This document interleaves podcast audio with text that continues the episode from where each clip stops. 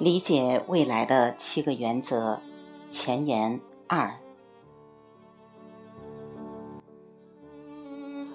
在我们拉开帷幕，揭示到底是什么原理之前，让我们再来看一个例子。它来自能量方程迥异的一面。早在二零零六年，我恰好在国际保险承销商会议上做发言。许多石油高管描述了墨西哥湾上的一个飓风季的受灾范围。这片八百英里的盆地目前正供应着美国三分之一的国内成品油和一季度的天然气。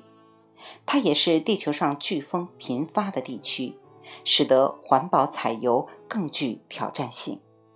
和大多数人一样，这些高管担心。成本上升，特别是大规模上升。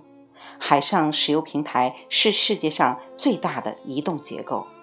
有一种叫雷马的钻井平台，身形巨大，正如其名，耗资五十亿美元建在墨西哥湾。还有一个叫马尔斯的钻井平台，重达千吨，数千人住在这里。这些设施被称为漂流旅馆。是栖息在海洋表面的微型城市。这些海上建筑在设计的时候依据的是可以使用百年的标准，也就是说，它可以抵御百年一遇的强大飓风。不幸的是，百年一遇的飓风最近已经发生了很多次。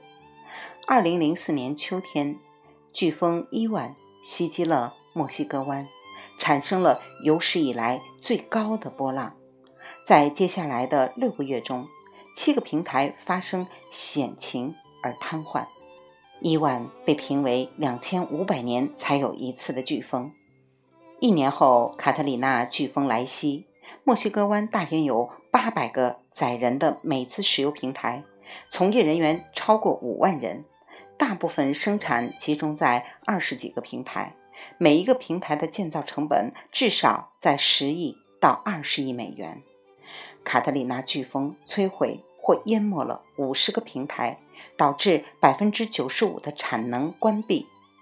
发言人解释说，工程师们现在面临的挑战是如何重新设计这些数十亿美元的石油平台，使他们的飓风防御能力提高二点五倍以上。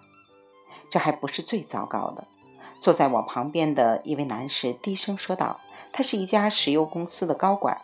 尽管情况很糟糕，飓风可能不是我们面临的最大问题。虽然还没有发生，但我们必须为恐怖袭击做准备。如何准备？目前的情况下，要保护我们的工作人员已经够难了，而要在茫茫大海之中达到高级别的安全。”何其难！这是一个棘手的问题。尽管现阶段还没有人提出这个问题，它却已经存在于每个人的心中。接下来的发言人应该以某种方式解决这个问题，而接下来的发言人竟然是我。我正要给这一事件做主题演讲。作为一个技术预报员和策略师，我追踪科学创新和技术已经超过二十五年。并且基于技术发展趋势，帮助全球的企业及其他组织提供面向未来的创新和生产战略。我走上讲台，望着在座的听众说：“我们已经很清楚地认识到了一个问题，下面我们来讲讲该如何解决它。我们可以不将钻井平台建在水面，而是把它建在海底。”从他们的脸上，我可以看出，他们都认为这是不可能的，但也不能责怪他们。这听起来像科幻小说，在十年前更是天方夜谭。但技术让我们能够把不可能变成可能。我们已经利用机器人在外太空维修复杂设备，对人体进行精准的外科手术。事实上，我们已经在使用机器人进行海底勘探。维修设备和进行其他任务，我们当然可以使用机器人来完成海底采油的各项任务。这远比我们现在做法更高效、更安全，也更环保。我很快地为这些人勾勒出了基本的计划。我们把平台建在水面上，连接到海底，就像我们现在所做的。只是我们设计平台结构时，让钻井设备可以脱离和移动，就像火箭飞行器的一部分，将平台留下。一旦钻孔完成后，我们就离开钻井，淹没平台，让它下降到海底。所有的人都跟随着电钻继续前进，前往下一个钻孔位置或端口，留下机器人进行操作，维护平台在海底执行所有的必要任务。当然，开始的时候选在较浅的地方实现这一计划比较可行。在奔跑之前，先学会走路。一旦我们完善了这一过程，就能够将它移动到较深的水域。如果我们需要比这更深的深水作业，就再移动到更深的水域。目前，大多数石油钻井平台上的工作人员，纯粹是为了支持少数在钻井船上做实际工作的人。他们远离家人，旷日持久，在恶劣的环境中工作。多年来，数百人在海洋钻井平台灾难中丧失生命。为维护这些漂流旅馆，经济和人力上的成本投入是惊人的。用机器人来完成这些任务，几乎无需人手。这意味着大大降低经济成本和人员伤亡的风险，并且这种方法更环保。在卡特里娜飓风中，我们损失了八九百万加仑的石油，几乎等同于埃克森公司在瓦尔迪兹灾难中的损失。在海湾遭受的所有灾难性破坏中，最脆弱的一块仍然是精心建造的水下管道网络。二零零四年，有约三万三千英里水下管道因飓风伊万受损，造成了大量水下漏油。以我们现在的状况，要有效的修复这些管道网络非常困难又相当昂贵。但一旦我们投资于先进的机器人和水下电子设备来修复水下设施，这将进一步扩大我们的活动范围，使我们拥有更安全的管道网络。四年后，当莫斯科湾发生另一场灾难时，这个想法有了全新的意义。这场灾难不是由飓风或恐怖活动造成的，而是由于人类最致命的敌人——疏忽。二零一零年四月二十日，油井井喷造成了深水地平线，石油钻井平台的爆炸，大火失去了控制。两天后，平台沉入海底，伴着纠缠的电缆、破裂的管道和折断的阀门。此次石油泄漏比埃克森公司在瓦尔迪兹的那一次更严重。突然间，运营商和平台设计师们争先恐后地拿出技术解决方案来处理发生近一英里深处的水下灾难。这是一个经典又悲剧的事后诸葛亮的案例。被迫的反应，采取事后行动补救一场危机，而不是利用先见之明从容应对。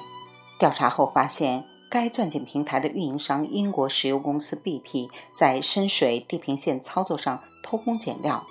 此外，联邦政府此前还发出豁免，允许 BP 不必执行通常的环境影响研究，因为按 BP 的说法，灾难性的井喷是不可能发生的。但是，没有什么是不可能的。显然，这件事告诉我们，对成本的削减是一系列灾难性错误的开端。让我们一起来再仔细看看灾难。灾难性的爆炸和深水地平线的火灾只可能发生在水面之上，而不是海底。事实上，绝大多数引发漏油的问题都发生在海洋表面。想象一下，如果深水地平线能在海底工作，这样爆炸。和爆炸造成的管道破损将不太可能发生。如果我们在遏制和清理溢油技术以及机器人水下应用方面已经付出巨大的努力，投入大量的资源，那么即使发生了这样的事故，我们也能够调动必要的技术，在几天内遏制泄漏、降低损害，而不是拖到几个月之后。虽然我的预测不一定能代表。未来的石油抽取技术，但可以肯定的是，它暗示了一些有趣的可能性。现在才防止深水地平线的灾难，虽然为时已晚，但闪现的远见力已经开始显现威力。一些业内人士开始对这一概念进行认真思考。在可预见的未来，我们将看到一种更安全、更经济、更环保的采油方式。你能猜到戴尔·摩根的纳米聚变和海底石油钻机都运用了远见力的哪一条原则吗？反其道而行。当所有人都在研究核聚变，重点建设几个足球场那么大的反应堆时，戴尔和他的同事们逆向思考，设计了针尖大的载体。常规设计的石油钻井平台在海面上，我们的解决办法是反其道而行，将其放置在海底。反其道而行能够成功的原因很简单。当你看向与其他人相反的方向，其他人就看不到你所看到的东西了。这一原则开辟了潜在的机会，发现了被忽视的资源和可能性，像一个火花，点燃了闪现的远见力。练习反其道而行的原则，可以让你看到曾经看不到的东西和被人们认为不可能发生的事。在我的公司，我们跟踪科技的最新发展，包括激光、机器人技术、遗传学、光纤等。我们期待这些技术在全球范围内能够长足发展，并且花了四分之一个世纪持续对他们关注。我花了大部分时间寻找可见的未来。注意到，你看的越多，你看到的也越多。问题是你往哪里看？